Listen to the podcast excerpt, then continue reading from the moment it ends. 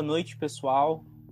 É, meu nome é Luciano Leal, sou produtor fonográfico e empresário artístico da Estação do Baixo.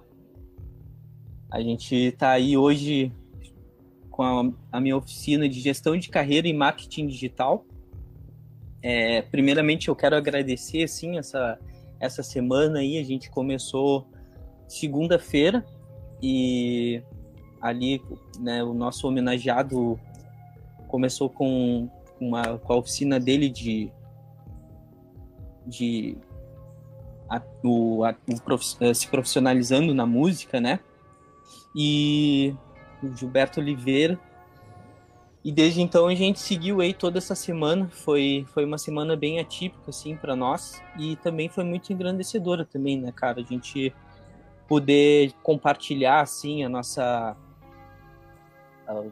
os nossos, os nossos conhecimentos, né, e ver assim o, o, quanto o júri técnico do concurso cultural mixtape também tem uma longa caminhada assim e, e, o quanto eles já contribuíram e fiquei muito feliz assim de ver a participação do pessoal, ver a, ver a procura também. É, eu acho que hoje a gente vai fechar com, com chave de ouro.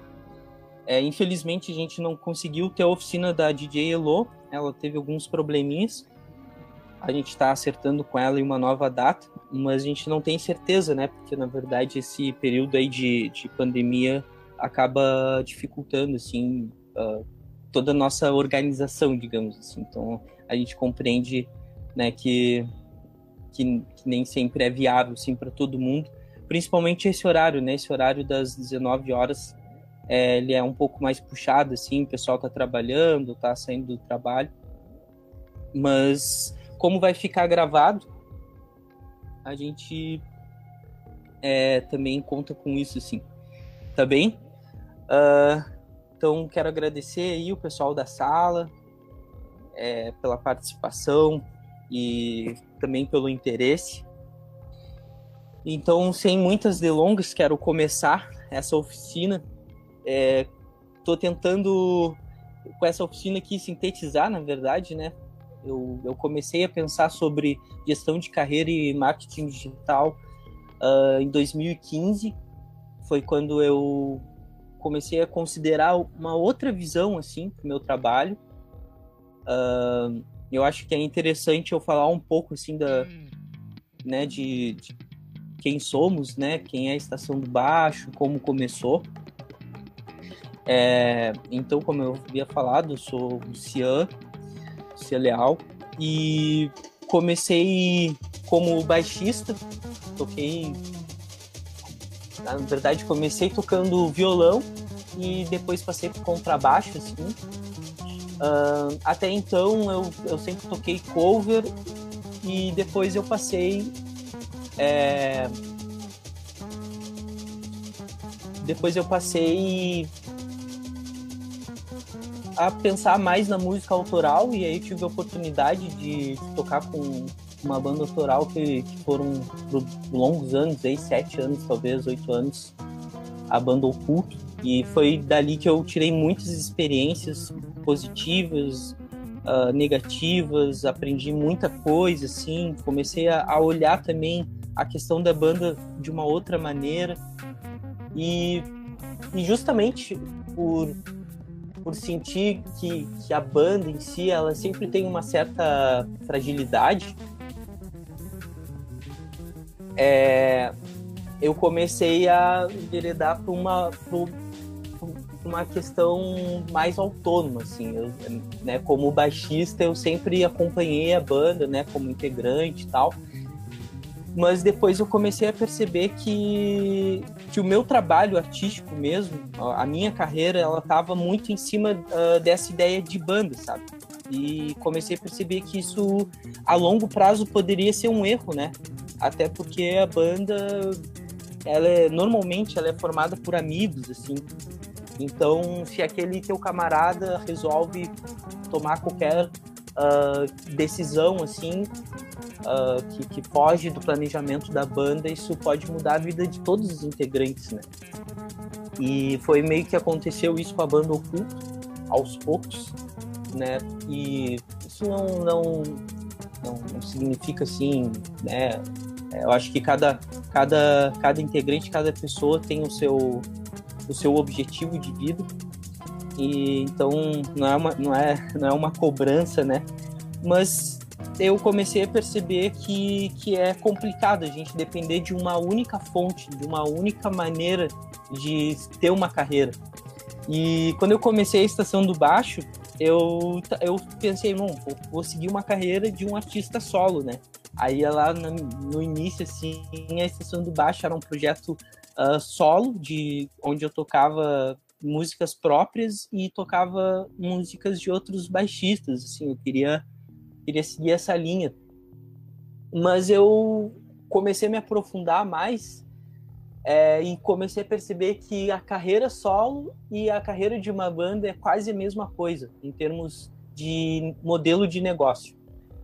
E ali eu vi que eu tava, poderia estar cometendo o mesmo erro, né? E aí eu vou, vou, a gente vai adentrar um pouco mais sobre isso, vocês vão perceber ao longo da, da oficina. E por esse motivo, eu comecei né, a, a, a pensar assim, é, estratégias, maneiras de me posicionar no mercado. Foi basicamente isso. E comecei a estudar o meu público e, e aí, né, isso eu partia dessa ideia de um artista de carreira solo e tal. E eu fui estudando, estudando cada vez mais, fui percebendo que, na verdade, o que eu queria, a minha proposta mesmo, era para outros artistas, não era bem para um público que gosta de uma música X, sei lá, gosta de jazz, blues, que gosta de, de baixistas, né? Eu comecei a perceber que, que a, que, a, minha vontade mesmo era trabalhar com diversos artistas, produzir com esses artistas, né? E isso foi me levando para o empresariamento artístico, né? Isso foi ficando cada vez mais forte. E como eu durante um tempo, assim, eu fiquei muito em cima do que eu queria. Então, eu, todas as técnicas que eu vou dividir aqui com vocês, os pensamentos, eu usei para o meu selo, né, para o selo da Estação do Baixo. É, e esse, esses conceitos, essas ideias que a gente vai estar tá vendo, é, elas, elas têm tudo a ver, assim, com a caminhada da estação. Assim. Então, vai ser muito legal é, compartilhar e também mostrar um pouco assim uh, do núcleo de, do que é uma carreira artística, uh, do que é o marketing digital, né? E, e trazer isso mais de uma maneira mais palpável, assim. Então eu tentei é, meio que sintetizar assim esses anos uh, todos nesses slides e né também nunca sozinho né sempre eu sempre fiz formações, eu fiz diversos cursos, tive contato com outros empresários artísticos, né, o Vinícius Soares, do, do Palco Digital, o César Santos, do CS Media, né, eu né, comecei comecei a ter contato com esses empresários e comecei a perceber assim praticamente como eles faziam e como eu também deveria não só fazer, mas como eu deveria me portar, sabe? Como eu deveria desenvolver meu trabalho. Então, eu vou estar dividindo todos esses conhecimentos que eu tive com outros profissionais, experiências próprias nessa, nessa oficina, beleza? É, até né, fica meio, pô, duas oficinas parece, né? Gestão de carreira e marketing digital. É, é porque eu penso nesse momento agora, eu consigo ver que gestão de carreira e marketing digital eles estão totalmente ligados. Então eu não, eu não, se eu falar só de uma coisa, talvez faltaria grande parte da outra, sabe, da, desse, desse outro lado, desse outro olhar. Então acho que é, eu acho que vai ser bem interessante, assim, vai ser puxado. Tá? É, já, já, já aviso, assim, vai ser bastante conteúdo. Mas é isso aí, eu acho que é, vai ser legal essa, essa troca, deixar aí esse monte de informação aí para vocês e espero que vocês gostem, tá? É, eu não vou conseguir ver as perguntas assim bem, então uh, me mandem, mandem as mensagens pro chat e eu vou dando uma espiada aqui, beleza? E aí, conforme for, eu vou respondendo no meio da apresentação. Primeira coisa, então, é, eu queria propor aí pro pessoal uh, fazer essa atividade aqui. Se vocês puderem uh, me listar uh, profissões que, que, né, que existem no mercado musical. Eu acho que agora é para mim aqui são 19 22. Então, talvez três minutinhos, talvez, o pessoal anotar assim rapidamente as primeiras profissões que vêm assim na cabeça e aí se vocês puderem colocar no, no chat, né? Acho que fica mais rápido. Pode ser, pessoal? Me deem um ok aí, por favor. Pode, pode ser. Mas, então, façam, façam essa, essa lista aí, todas as profissões que vêm na cabeça, assim, no mercado, para a gente começar a botar, a funcionar essa, né, esse, esse olhar. Três minutinhos, galera.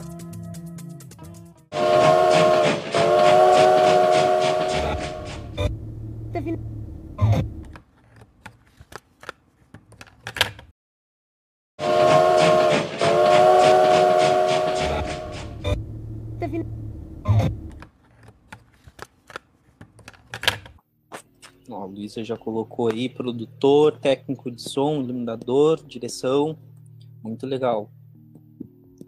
Kaique, produtor, engenheiro de áudio, intérprete, regente, beatmaker, músico de rua e luteria.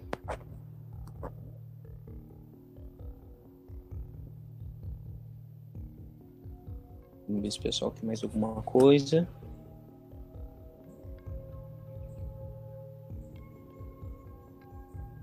Marcelo colocou operador de áudio, sonoplasta, editor, iluminador. Fala, Marcos. Que bom que está aí, cara. Montador de, de palco, vendedor de loja, luthier, técnico de som, técnico de luz, diretor artístico, diretor de palco, produção executiva, produção musical, instrumentista, relações públicas, contador, advogado e por aí vai. Muito legal. Aí a Luísa complementou ali, ó, fotógrafo, jornalista. E o Martino colocou músico de orquestra, instrumentista de estúdio, compositor, arranjador, gestor de carreira. E fala Johnny, aí colocou ali hold, produtor fonográfico, empresário. Muito legal, pessoal. Muito legal, é isso aí. Eu vou compartilhar minha lista aqui com vocês. Uh, então, aqui tá uma breve lista, que nem a lista de vocês, né? Porque na verdade o mercado musical ele é gigante, né? Existem muitos, muitos profissionais. Né? Normalmente a gente pensa assim, né? Principalmente no instrumentista, no talvez no professor de música, né? O intérprete e né? E todos esses, essa, esses nomes aí que vocês colocaram aí nessas profissões. E é bem isso. Uh, eu, eu trago esse, esses atores envolvidos dependendo do orçamento massagista. É verdade, Marcos. Uh, dependendo, assim, uh, do nicho que tu tá, isso, esses atores todos eles estão envolvidos, né? Como o Marcos pode estar tá falando ali, né? Dependendo do teu orçamento. Então, eu trouxe esses atores envolvidos pelo seguinte motivo. Primeira coisa que eu percebi, assim, quando eu comecei, eu não conhecia o mercado. Na minha cabeça, eu sabia algumas profissões, mas eu excluía elas quando eu pensava em atuar nessas áreas. Né? Então, eu só pensava, eu quero ser instrumentista, eu quero ser intérprete, sabe? Eu quero ser músico acompanhante e ou compositor, né, arranjador, que era uma formação que eu, que eu sempre tive contato.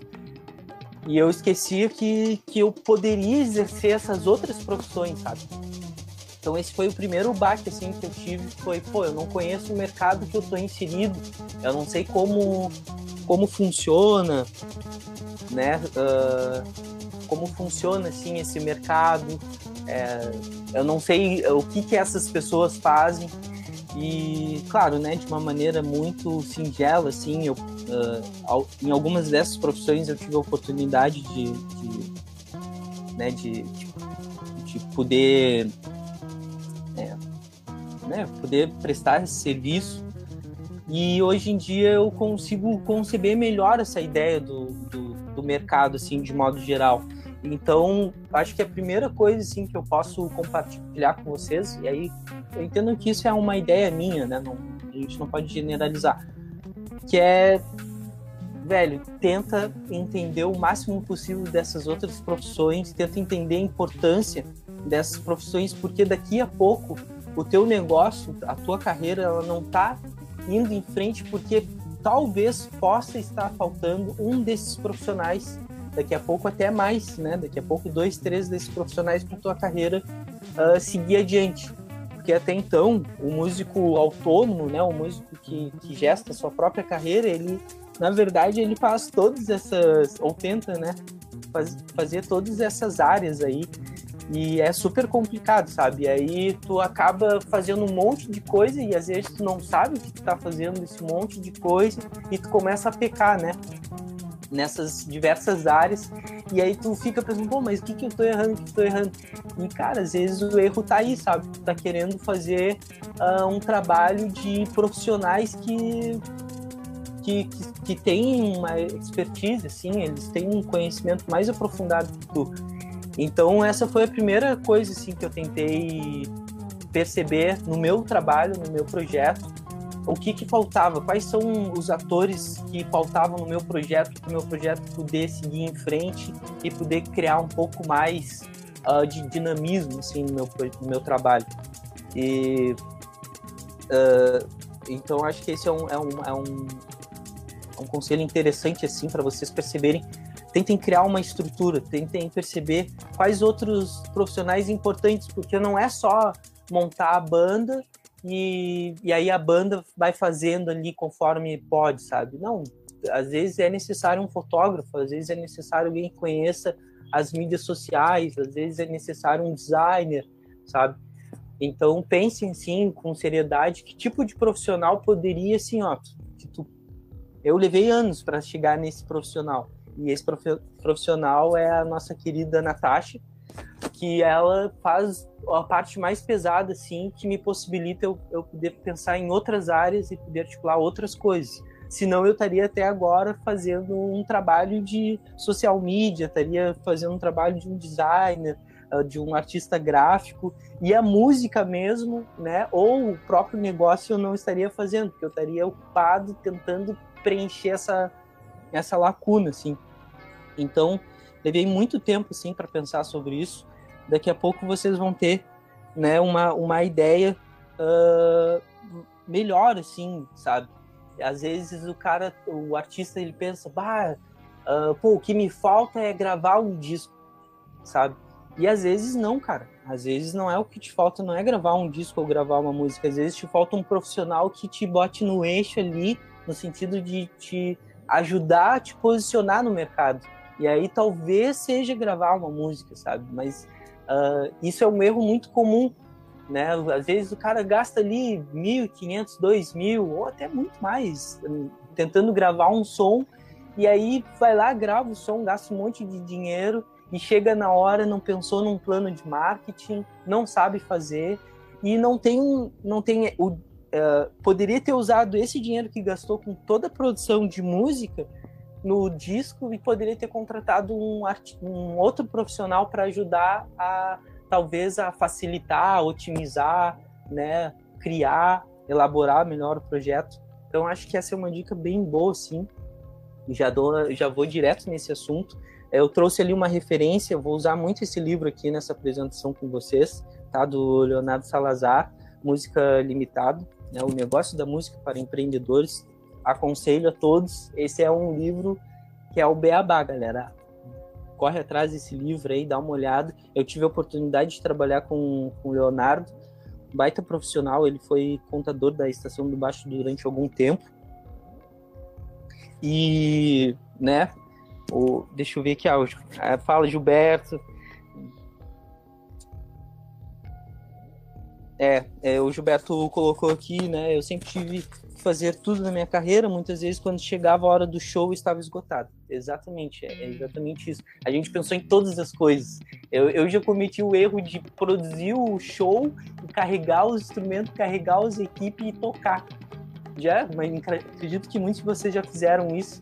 E eu digo que é um erro porque chegou na hora. Eu lembro exatamente desse dia. Chegou na hora do show, eu, eu lembro que eu tava sem força nenhuma de segurar o baixo, sabe? E foi super constrangedor, assim, tive que me controlar muito. Uh, então, bah, esse é um, é um ótimo conselho, acredito eu. Uh, valeu, galera. Obrigado por participar da atividade, tá? Daqui a, aqui a gente só vai. Certo, Lua, deixa que eu vou compartilhar o livro com vocês. Tranquilo. É, então tá, estágios da carreira musical.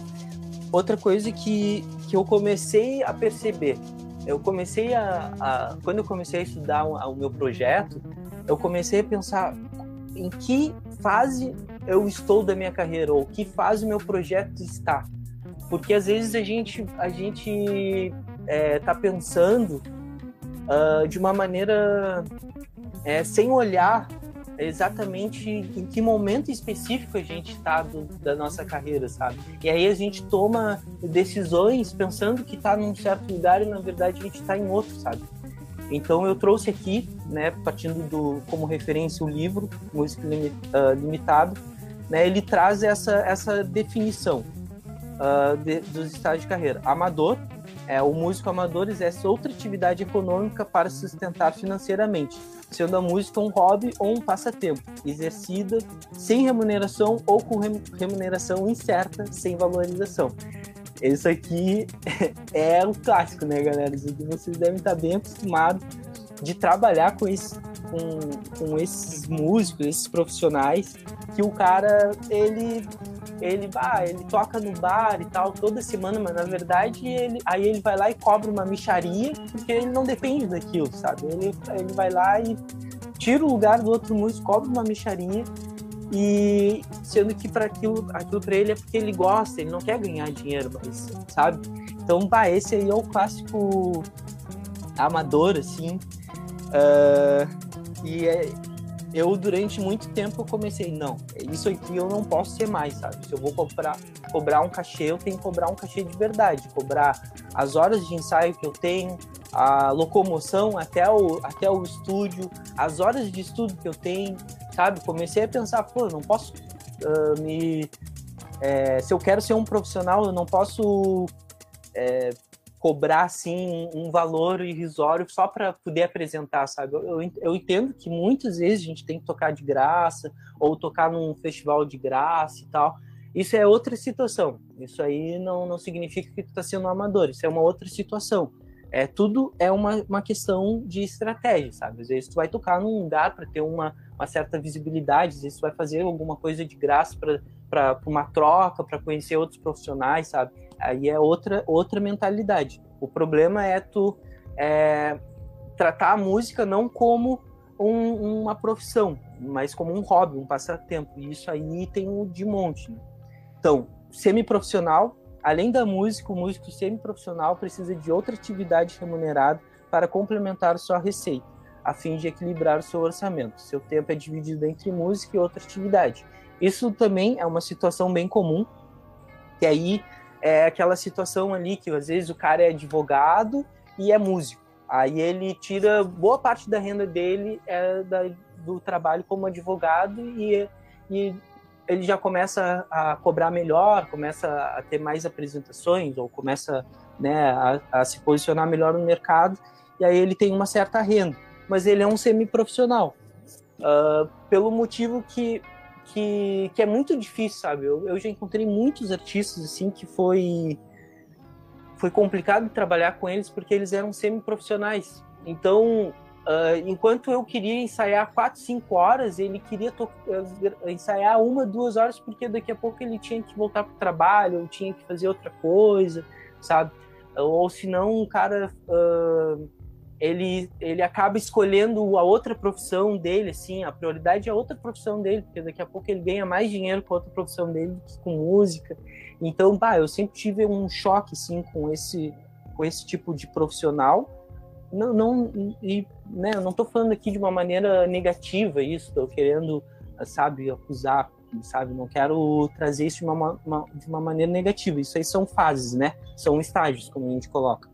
Então é sempre complicado trabalhar com um artista que tem acaba tendo uma outra atividade, sabe? Porque entre, entre sei lá, se o cara é médico e, e tocar num bar, ele se ele tiver alguma alguma chamada lá no hospital, ele vai largar, ele vai dizer, ah, não posso ir, não tem como ir porque eu tenho paciente, e aí tu fica na mão, entendeu? Então é muito complicado, sabe? Então acho que, que é, uma, é, um, é um estágio da, da carreira, assim, bem complicado, que a gente sempre fica pensando, bah, será que eu me jogo direto? Ou será que eu fico nessa, nesse meio termo? E segundo esse livro, ele fala, tu é um semi-profissional, tu ainda não é um profissional se tu continuar dividindo o teu tempo com outras coisas, sabe? Né? Segundo o livro, eu concordo e discordo, assim, porque existem muitas variantes sobre isso. Uh, e o profissional, nesse estágio, o músico profissional vive da música e a música é a sua fonte de renda exclusiva, capaz de arcar com todos os custos de sua vida pessoal e contribuir para o sustento da família. A música tem total prioridade na sua agenda de compromisso.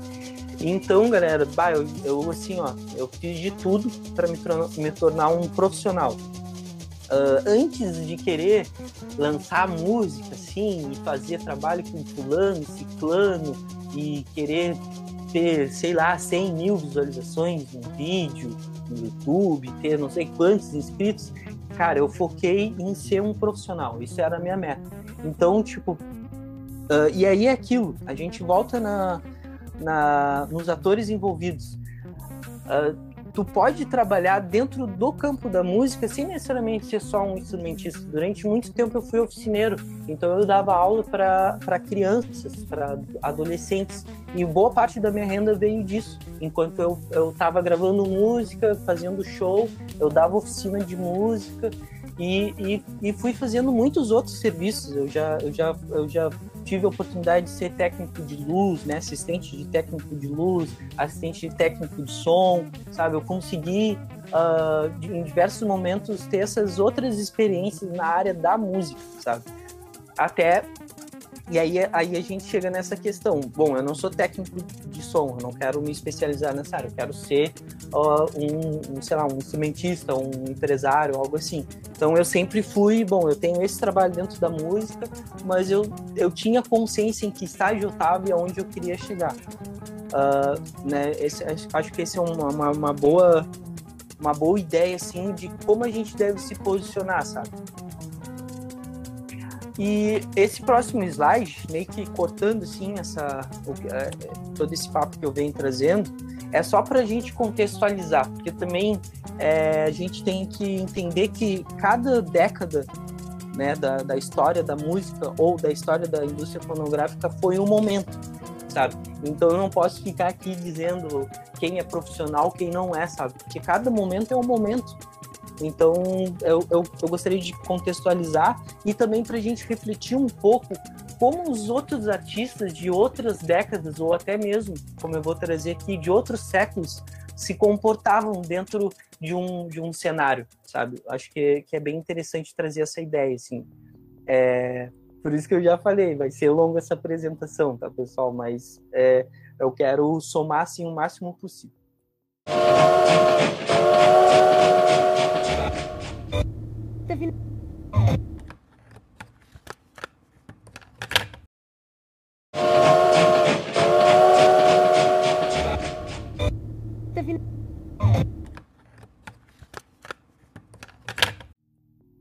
Então, né, trouxe ali o Johann Sebastian Bach e esses slides ficaram muito legais, assim, quem, quem fez foi a Natasha. Parabéns, Natasha, ficou muito divertido. Uh, né, do artesão ao artista. Uh, então, por que eu trouxe o, o Johann Sebastian Bach? Porque tem, poderia trazer diversos músicos e tal, mas eu gosto muito do. Eu sou muito fã, assim. Na faculdade foi o primeiro músico que me chamou a atenção, assim, e que eu, eu, eu gostei da sonoridade, gostei uh, como ele pensava a música, e depois eu pude que eu uh, estudei bastante a carreira dele, assim, para entender realmente como é que um músico do século XVI, século XV viviam disso, sabe? E como ele era visto. Então, a primeira coisa que eu trago ali, o mercado de partituras. O Johann Sebastian Bach, ele, ele teve muito envolvido com isso, apesar de não existir ainda naquele período, no século XV, apesar de ainda não existir bem uma, um, uns direitos autorais, uh, porque ainda existia muita, é, já existia o, né, a pirataria, digamos assim, isso era bem comum, um copiava a partitura do outro, então isso, isso aí foi, foi se estabilizar melhor no século XVII, XVIII mas até então esse mercado ele era um mercado meio tipo uh, os artistas, os, os, os, músicos, eles guardavam a, a sete chaves assim as suas partituras, porque se caísse na mão de um outro músico já era, né? Podia copiar a tua peça. Aí imagina, não, não tem como saber, você tá tocando, sei lá, na Alemanha, quando vê chegou um cara, copiou tua, tua partitura e tá tocando na França e tu não sabe, sabe? Então, então era bem, bem, bem louco, assim. E eu gosto da, da carreira do, do Johann Sebastian Bach, porque ele, ele para mim, foi um músico que em diversos momentos ele foi um exemplo, assim. Por exemplo, ele, ele tinha... Ele, ele trabalhava para a nobreza, ele trabalhava para os burgueses, ele dava aula na igreja e ele fazia as, as composições, os arranjos do, dos sermões ali, das áreas, né, do, dos, dos uh, de todo de toda a parte ali do, do dos cantos, né, dos hinos, uh, dos corais, ele organizava os corais e ele fazia apresentação para os nobres, para a burguesia. Ele participava de concurso de improvisação. Até se em algum momento eu vou compartilhar com vocês uh, um documentário sobre a vida do Johann Sebastian Bach ele ele, porque ele, ele queria se posicionar, ele queria chamar atenção uh, para ele, para ele se posicionar melhor dentro de um cargo uh, dentro da nobreza ou na burguesia. Então ele participava desses concursos de improvisação para ter status. E, é, e, era muito. Então, tipo assim, ele saía da cidade dele uh, e ele andava, acho mais ou menos, durante três dias até chegar à cidade que ia ter o evento um concurso lá de, de quem era o melhor improvisador, sabe? Então imagina, ele era um cara uh, super. Uh, ele tinha um objetivo, assim. Então imagina, ele não. Ele levava três dias até chegar ao lugar, assim, que ele ia. E muitas histórias contam que ele ia a pé, às vezes. Ele não tinha dinheiro para pagar o transporte.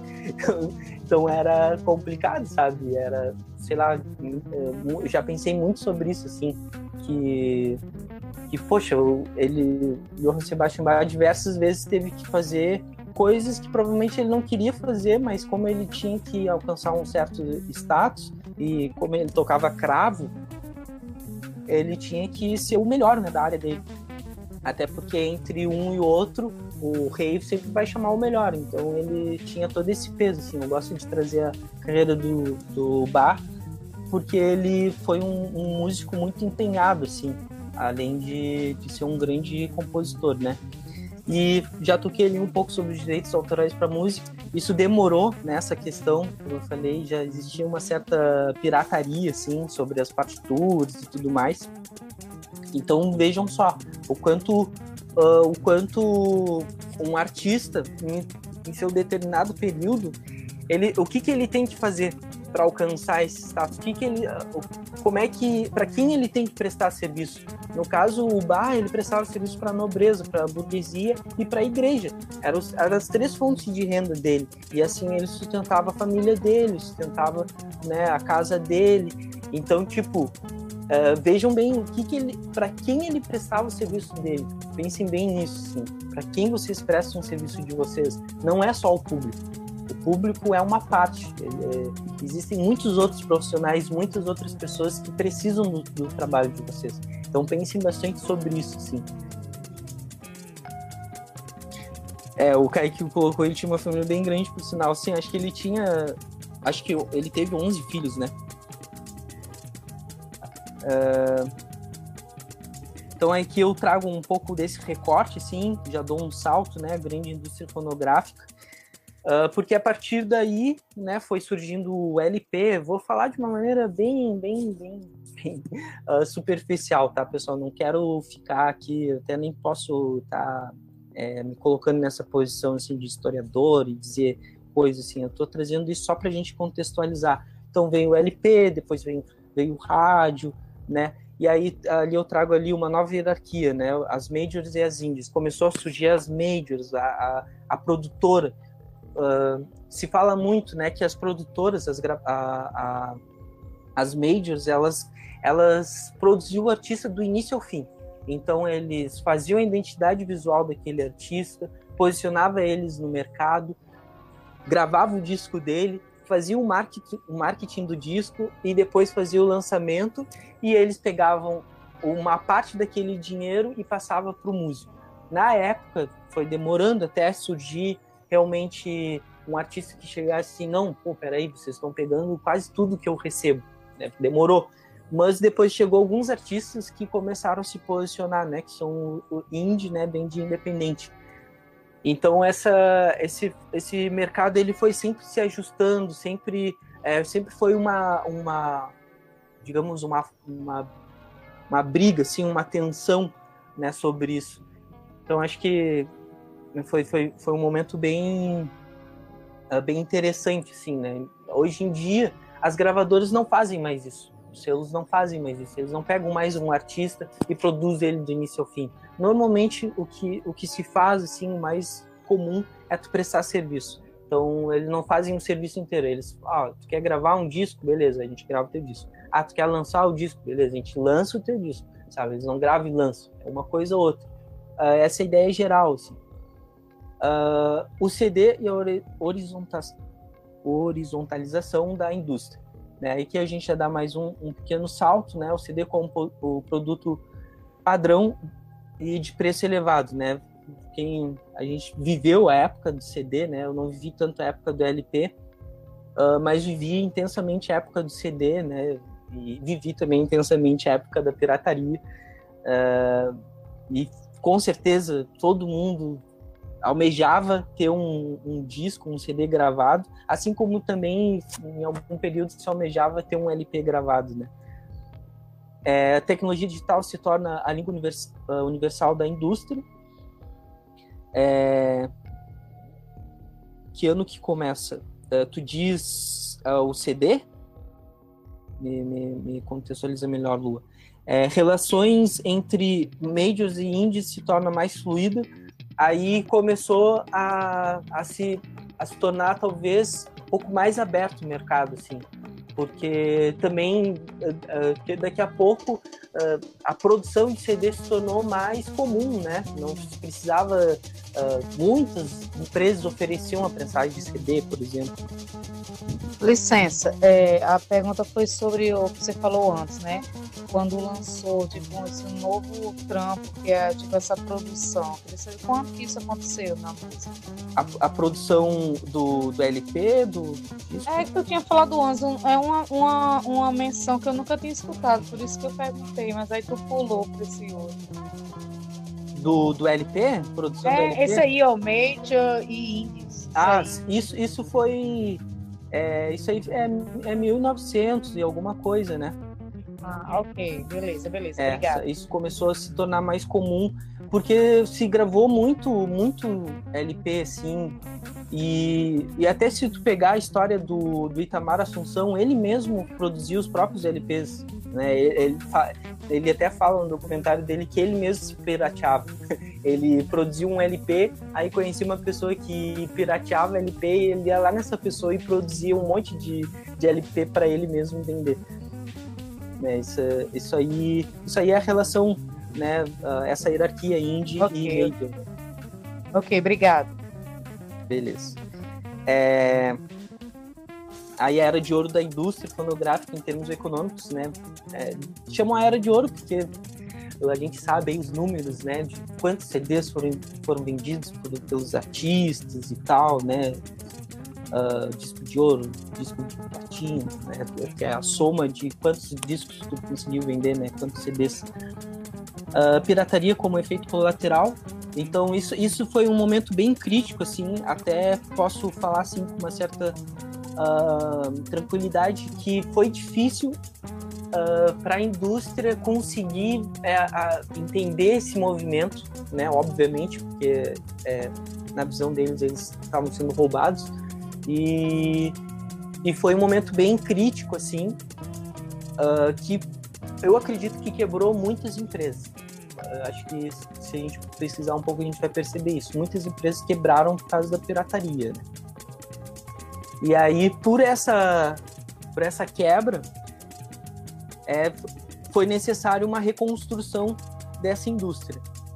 Só que essa indústria, essa reconstrução, eu acho que eu acho uh, contraditório, foi exatamente a, a, a, produção, ela, ela aos poucos foi saindo, né, a distribuição no caso, foi saindo das mãos das majors. Acho que isso foi o que mais impactou e foi saindo das mãos dos próprios artistas, né? Eu trago aqui o Napster, porque teve aquela situação do Metallica, né? Que o Metallica uh, processou o Napster, porque o Napster ele tinha é, é, primeiro era uma tecnologia de peer-to-peer, né? É, peer-to-peer, é, porque eles, o Napster pegou o álbum do, do do Metallica. Até tem outras teorias também que, que na real um álbum do Metallica vazou, né? E, enfim, teve toda essa questão e o Napster disponibilizou todas as músicas de todos os artistas, não só do Metallica, mas o Metallica processou o Napster e, e teve toda uma, uma locomoção assim para barrar esse tipo de tecnologia, sendo que na verdade era o que tava, era o que ia vir acontecer nos próximos anos, que é exatamente o que acontece hoje a distribuição ela já não parte mais da Sony, da Warner e tal. Hoje ela parte do Spotify, do YouTube, sabe? Da, das agregadoras, das distribuidoras, da CD Baby, da DistroKid, né? Parte dessa. Então, olha, uh, é, dizem que foi um tiro pela culatra, né? Tentar processar eles, porque na verdade já existia essa tecnologia e não tinha como barrar isso na internet, né? A gente ia estar tá criando uma espécie de ditadura, assim, tipo, ah, só esses, só esse tipo de, de material pode, esse aqui não pode, sabe? Então, foi, foi bem, foi, foi um período bem complicado, assim, anos 2000 isso, né? 2001, 2002. Aí a gente dá um salto e começa as plataformas de streaming, que muita gente já está chamando já de a era das plataformas, né? E se a gente for ver, é o que a gente está vivendo. Está se tornando cada vez mais comum. Artistas, muitos artistas uh, que eles mesmos criam a sua própria plataforma, assim. Se eu não me engano, tem alguns rappers que fazem isso. Eles, em vez de lançar no Spotify, eles vão lá, falam com o programador, o programador cria uma espécie de Spotify, e aí ele só lança as músicas dele na própria plataforma dele. Isso aí é muito interessante, e eu acho que isso vai se tornar cada vez mais comum. Os artistas terem, terem suas próprias plataformas e tal. É claro que isso ainda é muito recente, porque ainda o Spotify, por exemplo, está remunerando os artistas, né? O YouTube, o Deezer. Hum. Então, como está vendo essa remuneração, ainda não é bem necessário o artista uh, se, uh, distribuir a música dele em outras plataformas. Enquanto Spotify, né? Uh, o Marechal faz algo parecido, Kai colocou. Eu, não, eu não, não, não sei bem como é que ele, ele faz assim, a distribuição dele. Dá licença. Ele, por exemplo, ele vai fazer um show é, ele não autoriza as imagens dele, tá ligado? No caso, tipo, ele não, ele não, deixa você colocar, tipo, você filmou ele ali, pá, você bota no YouTube, ele manda tirar, tá ligado? É, tipo, a, a, imagem dele é sempre veiculada ao canal dele e só ali. Uhum. Então acho que é mais ou menos por aí, assim, né? Tipo, Sim. não lança músicas em. Tipo, claro, nas plataformas, né? Mas é, é essa, essa questão da imagem dele é sempre vinculado a a conta dele, vamos dizer assim. Sim. É, ele tá criando a própria plataforma dele, né? Ele é um, ele é um tipo de artista que seria muito legal ele ter a própria plataforma. Todo mundo ia querer Sim. escutar uma música, uh, né? Com certeza. Tem muitos artistas, na verdade, que teriam muita, muita essa oportunidade, né? Uhum. Uh, aí coloquei aqui algumas, alguns, algumas ideias, reconhecimento da economia do acesso, né? A gente hoje em dia já se fala um pouco sobre o capitalismo dos dados, né, que a gente está vivendo, que hoje, hoje o que mais vale é a informação sobre o teu público, né, sobre uh, as empresas, os gostos, os interesses. Então, fala um pouco sobre isso. Então, é, traça um, um, meio que um paralelo. Tem uma pergunta: como que a gente faz para colocar as músicas nessas plataformas? Como é? Quem a gente procura? O que que precisa? Tenho essa dúvida. Tá. Uh, vou te responder muito rápido, tá? Porque daqui a pouco a gente vai chegar nessa, nessas questões mais a fundo. Mas a princípio, tu distribui as tuas músicas através de uma distribuidora que ou pode ser uma CD Baby, pode ser uma OneRTM, uh, ah, pode ser uma DistroKid, aí tem algumas outras é, de outros, todos são de outros países, mas tem outras uh, outros nomes também, assim, são, são grandes. Uh, a princípio é isso, tu, tu, tu sobe a tua música uh, nessa agregadora, nessa distribuidora, e eles depois, aí tu vai pagar um valor, e aí eles fazem a distribuição dessa, da tua música nessas outras plataformas. Novos intermediários, agregadores de conteúdo, isso é uma coisa que está se tornando cada vez mais comum. Uh, dados do usuário se tornam o principal ativo do mercado de música, né? A gente isso é, é, extremamente necessário hoje em dia a gente conhecer o nosso público, né? É, mas não digo mais do que antes, mas é, é como a gente praticamente a gente está uh, ah, lidando diretamente com a, com a internet, se faz muito necessário isso. Então, os dados dos usuários, das pessoas, é cada vez mais importante.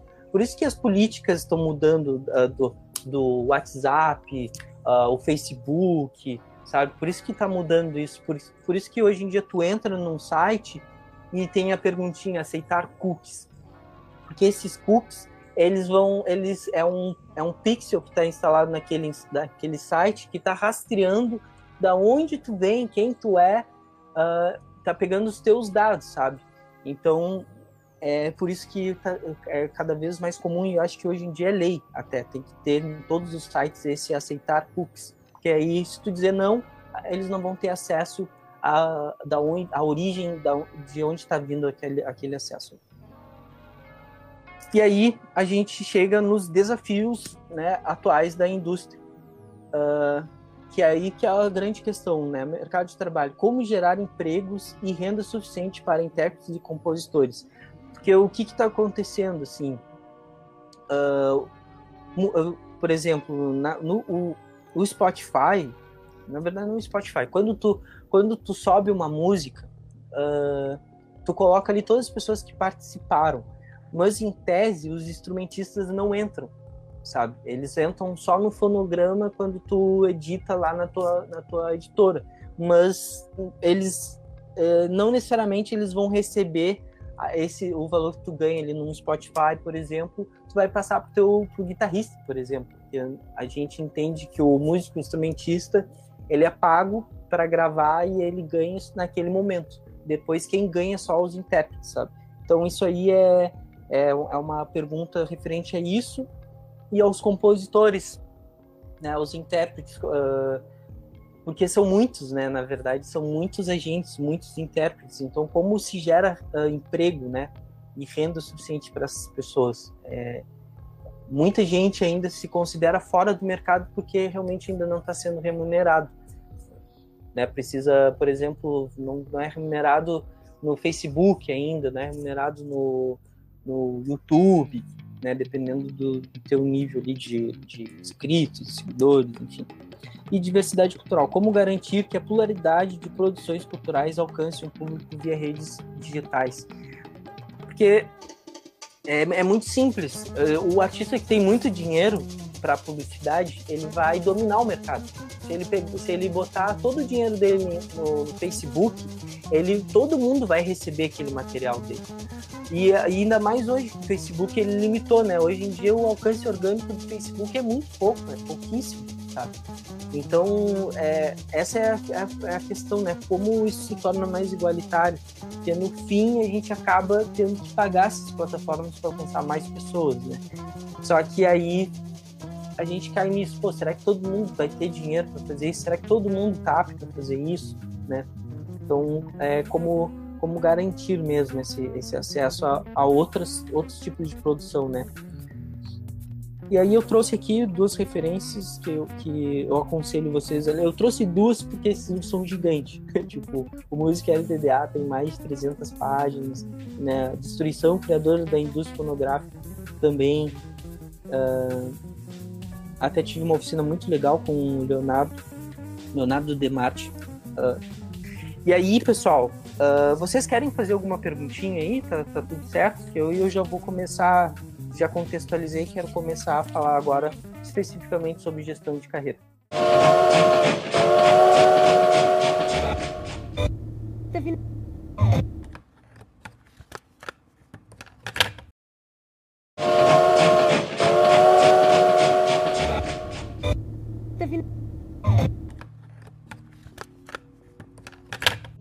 Como eu falei antes, é, eu comecei a pensar sobre gestão de carreira quando eu comecei a, a, a, entender que antes de eu lançar um material eu tinha que criar uma base, eu tinha que ter uh, uma base sólida. É, porque senão a gente pode estar cometendo erros, gastando dinheiro ou cometendo erros que poderia ser uh, uh, identificado no momento que tu está criando essa base, sabe? Então muitas dúvidas que a gente tem, tipo, ah, será que eu lanço no Facebook? Ou será que, ah, sabe, será que eu é, será, será que o Facebook tá bombando? Sabe, algumas perguntas assim que surgem, às vezes é porque tu não definiu muito bem teu público, ou tu não definiu muito bem essa tua base, e tu fica pensando, ah, não, não vou, ninguém tá mais usando o Facebook, não vou usar o Facebook. Sendo que se tu pesquisar antes, tu pode descobrir que teu público tá no Facebook. E aí imagina o, o, a perda que é tu criar todo um projeto em cima do público do YouTube. Bah, tá louco, isso aí é, é fatal, sabe? Pode acabar com uma carreira de um artista. Porque o cara se frustra. Ele criou todo o material pro YouTube, ninguém tá, tá ele não tá tendo reconhecimento ali, a plataforma não tá recomendando ele, e ele vai, pô, não, não, não presto para isso, sou, ruim, sou, meu, meu conteúdo não é bom. E aí, sendo que ele tá vinculando o projeto dele na plataforma errada, sabe? Porque cada plataforma tem o seu lugar, tem a sua, a sua ideia, assim. Então é por isso que é importante. Gestão de carreira é fundamental, assim, para a gente descobrir, né, identificar. É, aí, como profissionalizar e gestar a sua carreira? Né? Isso aqui é basicamente a nossa pergunta-chave. E aí, eu trago essa estrutura inicial. É, por quê? essa aqui não é, assim, não quero colocar isso, ah, isso aqui é o, o básico que tu deve ter, sabe? Não é isso que eu quero dizer. Mas sempre pense numa estrutura inicial. Meu trabalho uh, é, assim, vou trazer mais, vou sempre trazer a ideia da banda, né? Porque eu tento que a banda, ela, o modelo de negócio da banda é muito frágil, porque na verdade a gente dentro da banda a gente deveria dividir as, as digamos assim, as ocupações para cada integrante. Então, o vocalista, sei lá, pensa no marketing, o baterista pensa em vender show, o, o guitarrista pensa em, nas mídias sociais, sabe? O, sei lá, o baixista sabe bater foto, então ele vai ser o fotógrafo, né? Ele vai, vai, vai editar as fotos, vai fazer, vai, vai fazer algumas captações, enfim. Então, uma estrutura inicial, sabe? É, é interessante pensar na estrutura inicial sem ser os próprios componentes da banda, assim, uh, só como instrumentista, que aí não adianta, sabe? Aí o troço não vai, não vai para frente, porque todo mundo é aquilo. Por isso que tem o, o, o que chamam, né, o, o band leader, né, que, que é aquela pessoa que que, que faz tudo, sabe, pra banda. Então o cara marca ensaio, o cara procura show, vende show, procura show, ele, ele arranja as músicas, ele, ele acerta as gravações, ele pensa nas artes. Apesar de ser tudo compartilhado, no fim é só uma pessoa que tá fazendo, sabe? Então isso é tudo muito frágil, porque chega uma hora que tu não consegue, né, arcar com tudo isso. Então, é, eu trouxe essa estrutura inicial. Pense numa estrutura inicial, sabe? Isso é, isso é é interessante desde o início. E eu trouxe esses três porque, na verdade, a gente está fazendo essas, essas três funções diariamente.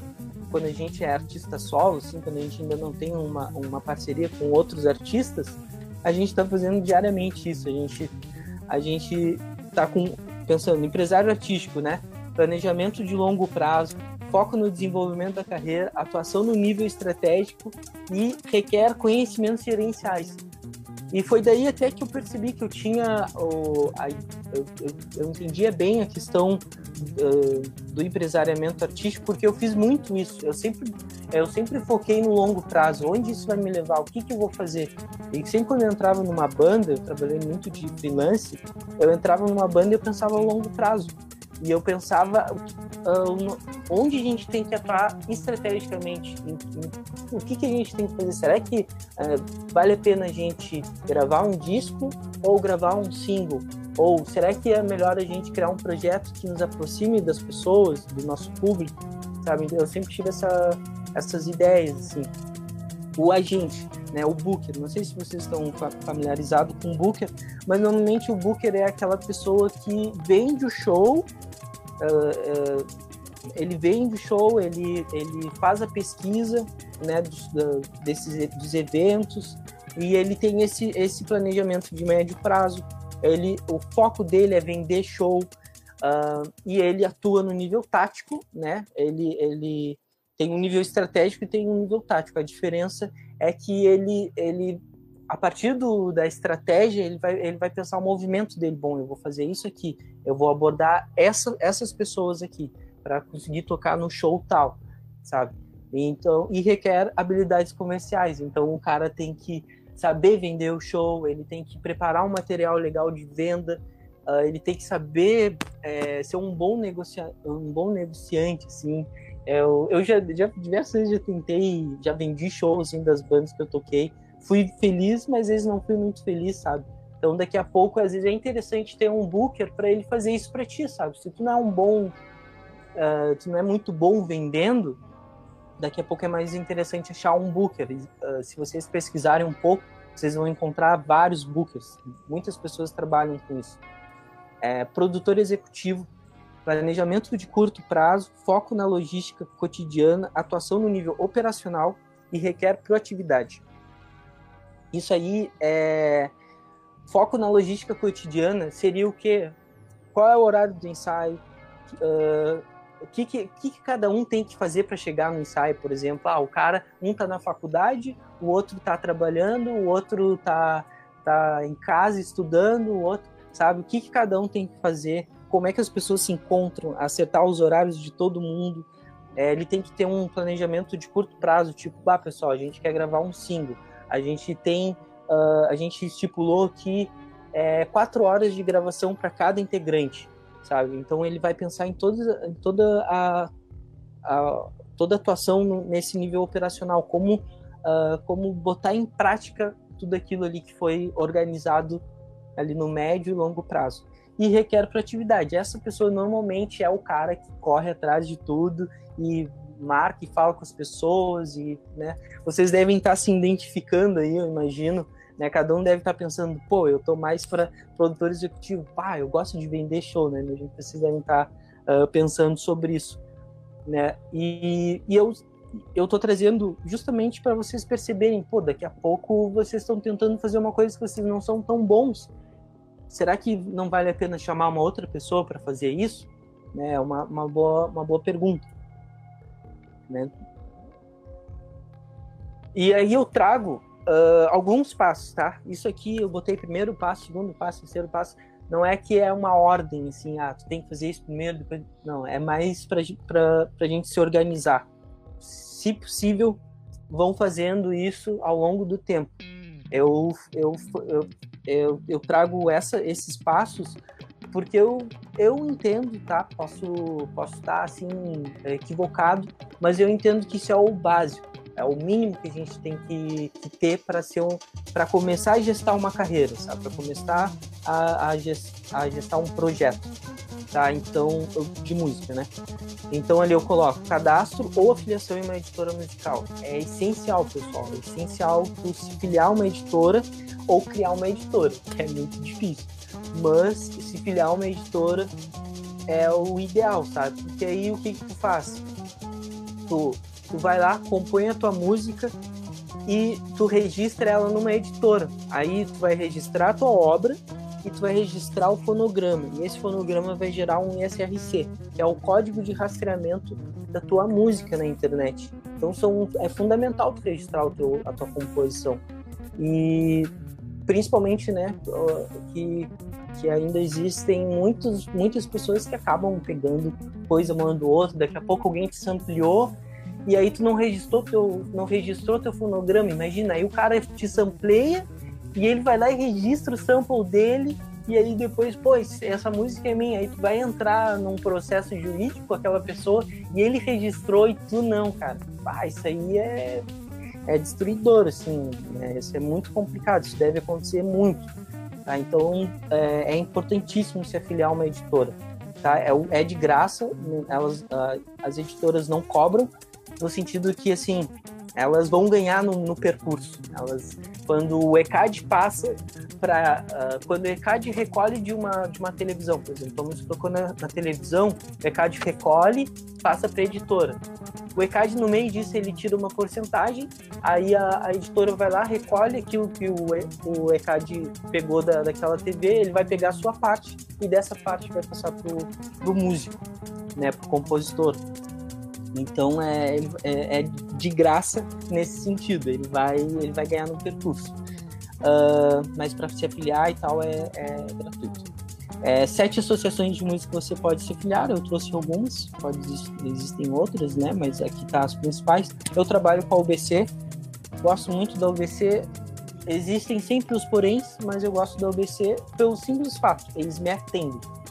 o principal. Eu ligo para eles e tem uma pessoa que vai me atender, sabe? Isso é importante. Então, ah, não, ah vou, o Lucia trabalha com o ABC, vou pegar o ABC. Não passa isso, porque daqui a pouco, no, no, estado do Rio Grande do Sul, o atendimento é bom, mas e daqui a pouco lá em Curitiba já não vai ser tão bom, entendeu? No Paraná não vai ser tão bom, sabe? Então, é, pesquisem, mandem e-mail. Antes de se filiar, manda um e-mail para a editora, ver quanto tempo eles levam para te responder liga para a editora, vê quanto tempo eles levam para atender, se eles se atendem, se é um bom atendimento, se eles tiram dúvidas, sabe? Então é, é interessante. E dependendo, pessoal, às vezes a editora pode fazer um trabalho comercial para ti, pode divulgar a tua música ou pode te aproximar de um artista que tu quer trabalhar, porque às vezes aquele artista está na tua editora, sabe? Então a editora tem esse existem essas jogadas sabe? Depende muito da, do tipo de relacionamento que tu cria tá bem? Para se afiliar basta enviar RG CPF e comprovante de residência para a associação a sua escolha tá bem? E muito importante quando for preencher o cadastro coloque produtor fonográfico tá? Porque como vocês são artistas são intérpretes muito provavelmente vocês vão bancar suas produções e é basicamente isso que um produtor fonográfico faz. Ele banca a produção. Então, é importante vocês colocarem lá, porque se vocês, uh, se vocês não colocarem produtor fonográfico, aí tu não vai conseguir gerar o SRC, né? E tu vai ter que pedir para uma outra pessoa, aí vai gerar todo um, uma, um transtorno, digamos assim, né? Então, é, já, já pontuei aqui porque é muito importante. Segundo passo, essa é a parte que eu digo que é, é a parte mais complicada, tá? Porque não é não no sentido que assim, é, ah, para mim ser artista, para mim ser um profissional, então eu tenho que abrir uma empresa. Não necessariamente, entendeu? Mas é, é importante ter uma empresa, ter um CNPJ. Por quê? Porque às vezes muitas empresas que tu vai trabalhar, eles exigem nota fiscal e eles exigem um certo comprometimento Uh, e, e, quando a relação é empresa com empresa, esse comprometimento ele é, digamos, juridicamente mais confiável, sabe? Então, é, eu aconselho, né? Principalmente se tu quer se aposentar daqui a pouco, sabe? Uh, né? Pagar o teu INSS, tudo mais. E cara, eu já captei muito recurso uh, por ser uma empresa. Eu sou MEI, né? Minha empresa é, é MEI e eu captei muito recurso porque pessoal, o pessoal, muitos artistas não têm uma empresa, então eu tenho, sabe? Então eu entro, eu as possibilidades para mim quando eu ia captar o recurso eram muito maiores, sabe? E quando tu vai te relacionar com uma empresa, tu vai vender um projeto para uma empresa, por exemplo, tu fala que tu, ah, tu tem um CNPJ, tu tá tudo certinho, é meio caminho andado na negociação, sabe? Então eu aconselho. Uh, o, o INSS, né, esse, esse imposto que a gente paga do MEI, ele, ele não é caro. Ele tá ali entre 57 e 58 reais, tá? Então vale a pena, vale muito a pena. Isso pode abrir as portas para vocês para captar recursos, tá bem? Então, é documentos para o CNPJ, CPF, RG e endereço. Uh, basta apenas se cadastrar no portal do empreendedor, tá? Procurem o portal do empreendedor, botei o link ali. Esse imposto é mensal, Kaique. Todo mês tu paga. E não deixa atrasar, já aviso, porque isso aí vai, vai virando uma bola de neve e vai te gerar, uh, com certeza vai te gerar um prejuízo. É, procurar o KNAI específicos para sua área de música, como venda de produtos e realização de eventos. Eu dei esse exemplo aqui, tá? Mas procurem um que bata, tá? Com o que vocês querem fazer, porque daqui a pouco tu vai estar tá querendo fazer uma coisa que o teu KNAI não dá e aí, se o teu KNAI não dá, tu não vai conseguir gerar nota fiscal para aquele, aquele serviço que tu prestou, entendeu? Então, uh, vejam bem, assim, uh, na hora ali, quando forem uh, cadastrar, vejam bem essa parte, tá? Qual, qual área que vocês estão se inserindo. Eu botei ali, manter o pagamento mensal sempre em ordem. É essencial, galera. Não deixem de pagar todo mês, tá bem? Porque é, é o ideal. E depois que já tem isso feito, abrir uma conta jurídica. Por quê? Um erro muito comum é o artista tirar, uh, pega o dinheiro da sua conta ali como pessoa física e vai passando para os seus projetos artísticos. E aí daqui a pouco tu, aí tu pega dinheiro para financiar um disco e daqui a pouco tu pega dinheiro para comprar comida, sabe? Parece bobo, mas na verdade tu, tu não tá controlando os teus gastos e tu não tá sabendo de onde tu tá tirando teu dinheiro então pense, pô, esse dinheiro aqui que eu recebi vai para minha empresa, esse dinheiro que eu recebi vai para minha para minha conta ah, de pessoa física. Então é muito interessante uh, criar uma conta jurídica. Hoje em dia uma conta jurídica não é, pode criar numa uma conta num banco digital, sabe? O Marcos está dando uma dica ali legal. Uh, tá? Então pensem bem nisso, assim, separem as suas contas, não deixem tudo num lugar só. É, e até para editar e, e, e, tal, eles sempre vão pedir um, uma conta jurídica. E aí, cara, tu perdeu um edital, porque, porque tem um certo. demora tu abrir uma conta jurídica. Aí imagina, tu escreve o edital, e aí eles pedem a conta jurídica e tu não tem a conta jurídica. Aí tu tem um tempo para. Imagina, leva duas semanas para abrir a conta jurídica e tu tem uma semana para mandar tua conta. Ah, perdesse o edital, sabe? Então não, não cometam esses erros, não, não já se adiantem, já vão lá, ah, já pensem tudo antes. Esse é o lance da gestão de carreira. A gente não está aqui, ah, vai ser perfeito. Não, a gente está minimizando os erros. É isso que a gente faz na gestão de carreira. A gente minimiza os erros. Né? Então, vamos, a gente se antecipa, a gente antecipa a jogada. É, escolha um banco de sua preferência, tá? Pode, é, pode abrir uma conta jurídica em qualquer banco, assim. Eu falei, eu estava uh, falando sobre os bancos digitais, tipo um banco Inter, que é super acessível, não tem muitos impostos, as transferências, tu gera boleto.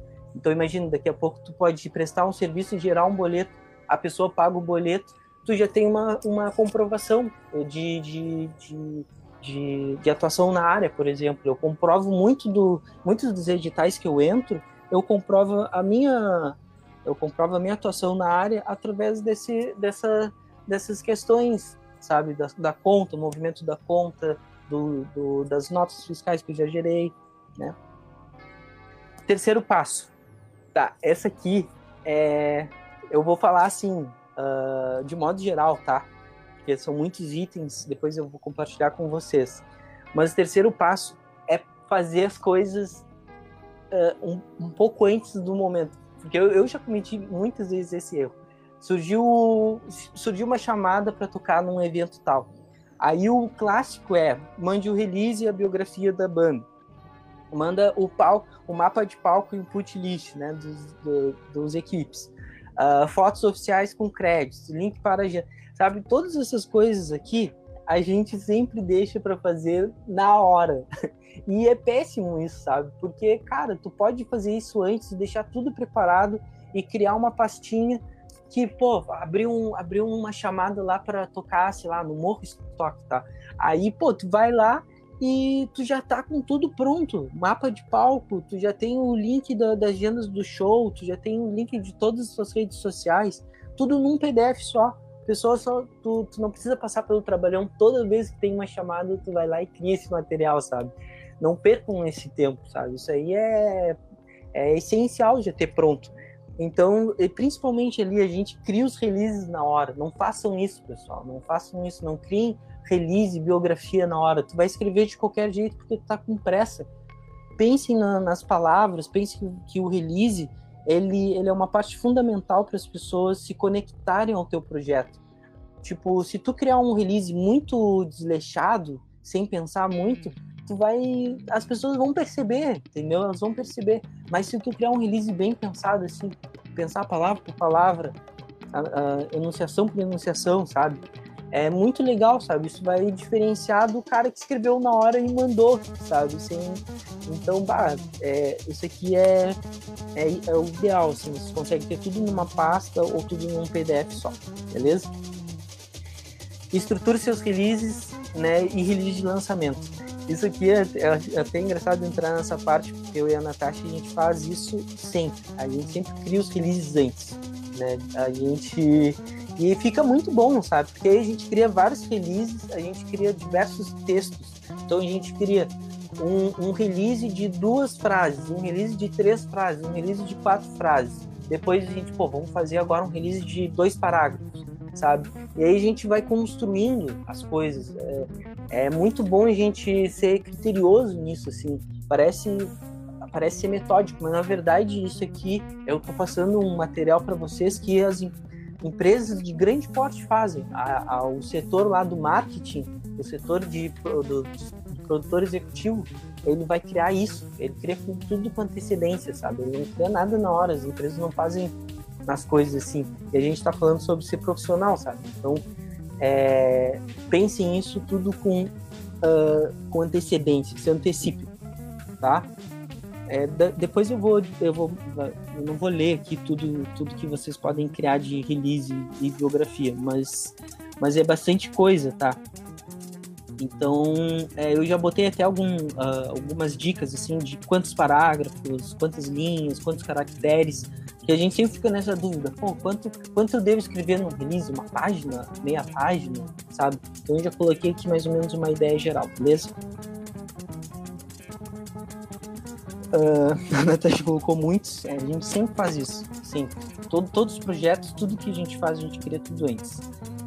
Redes sociais.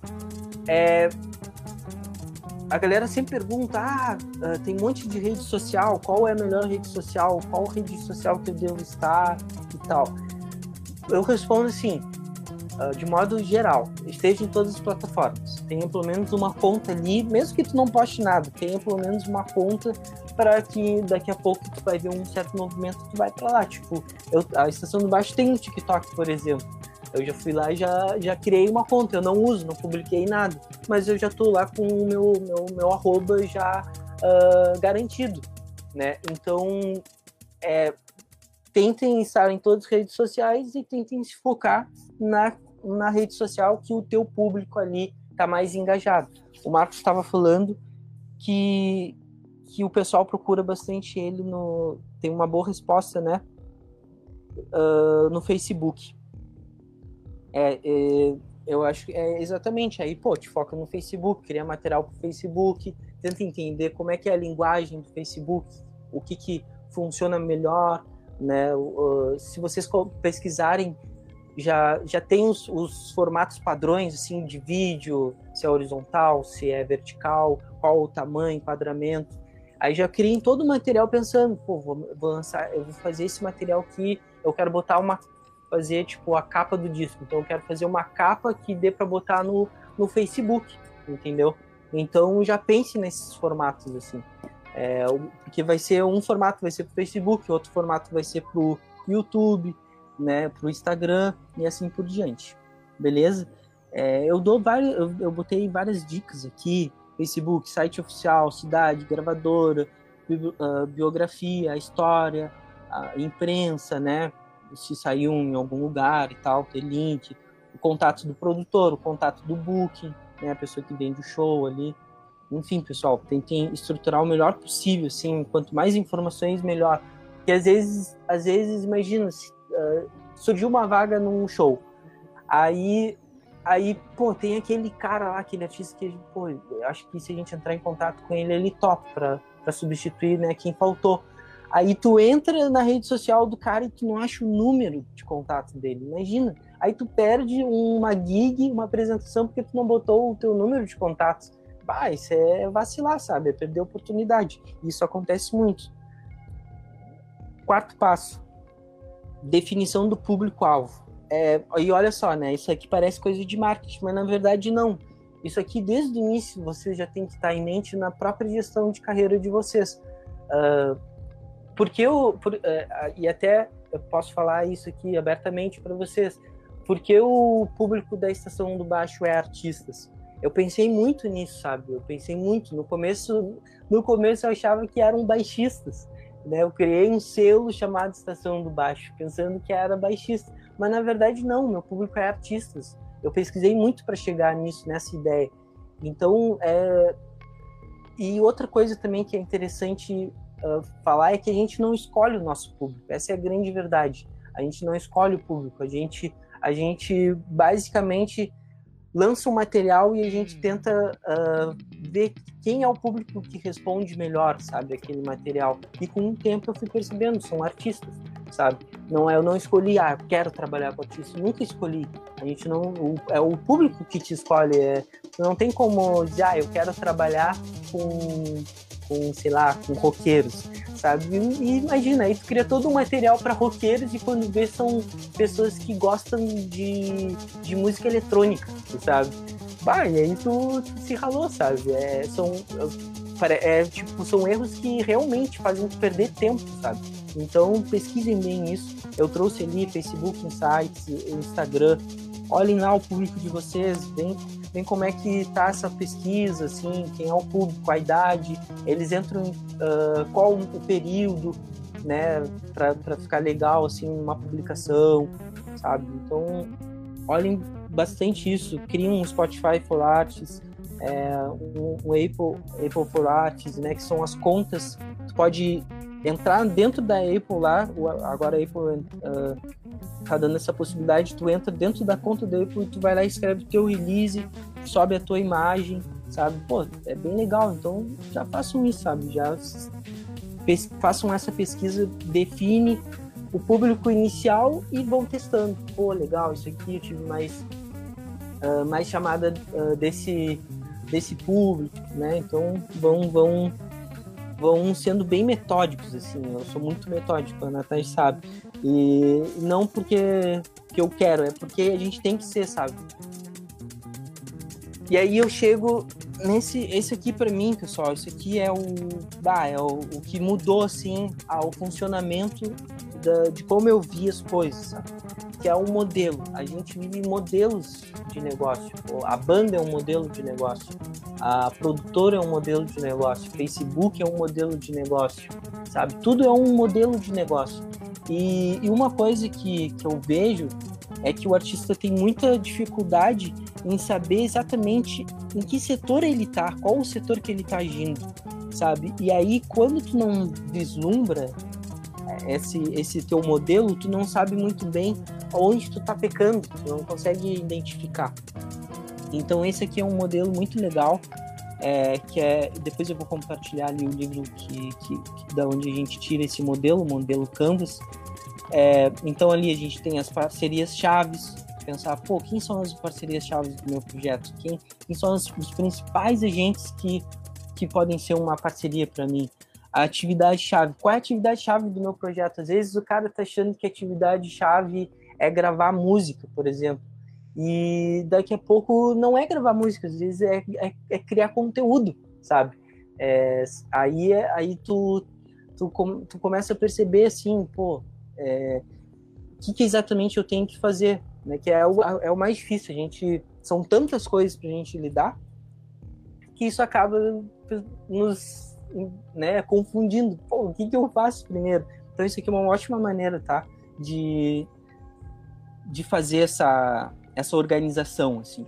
Recursos chaves, né? Quem são, da onde vêm as tuas fontes? É, ou quais são os recursos que te trazem a fonte de renda? O que, que, o que, que é uh, esses recursos?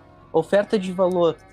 Por exemplo, qual, qual, é o, qual o valor que tu está agregando? Qual o valor que tu está dando para as pessoas? Sabe? O que que tu está ofertando de valor para as pessoas? É muito interessante já colocar ali é, o relacionamento, quais são os principais relacionamentos, com quem tu deve se relacionar, sabe? É com, é com o dono de bar, ou é com uma pessoa que promove evento?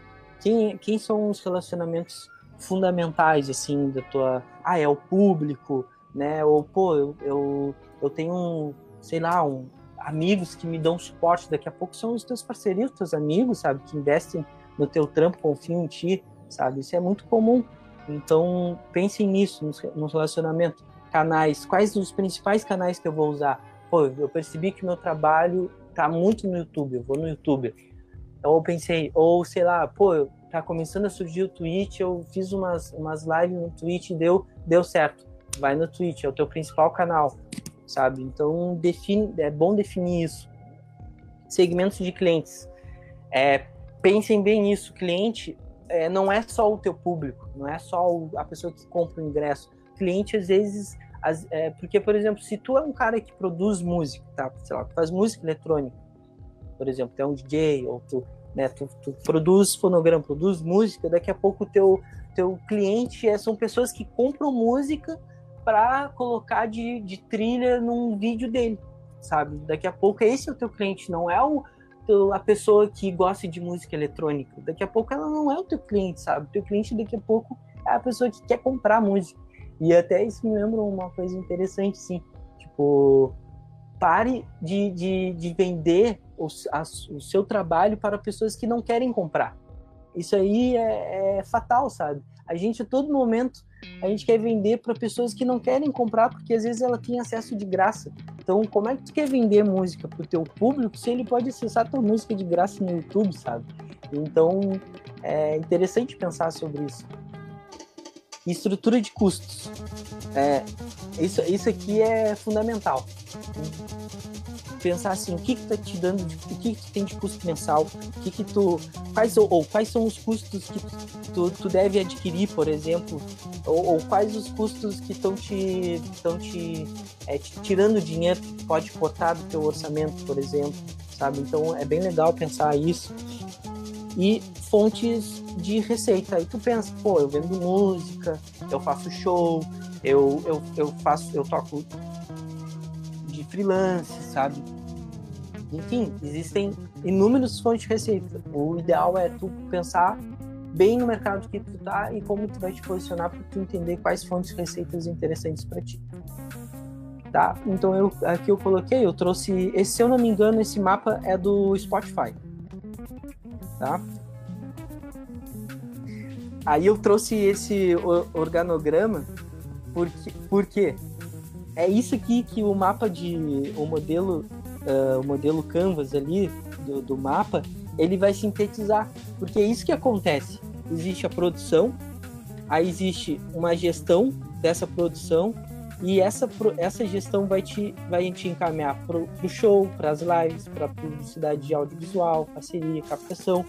Isso vai gerar um empresariamento, né? Tu vai ter que empresariar todas essas coisas isso vai e desse empresariamento vai surgir os fonogramas, vai surgir, aí vai ter a, vai ter a distribuição, vai ter que fazer a parte editorial, vai ter pode sincronizar com o filme, com curta, com enfim, e isso vai te dar criação, vai te, vai, vai te produzir um material.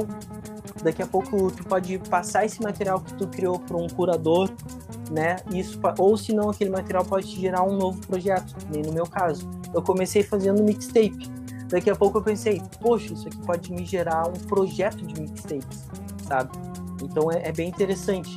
E ali eu coloquei é, em volta, né, a energia, aí tu vai monetizar essa criação, aí tu desce, tu vai, tu vai tentar ter um aproveitamento total, tu vai fazer, vai gerar o fonograma, então tu vai distribuir, tu vai tentar vender esse fonograma para as pessoas e tu vai tentar sincronizar com outros projetos, por exemplo e é essa vai gerar essa sinergia que vai te levar para uma inovação daqui a pouco, que vai te resultar em shows, em lives, em publicidade.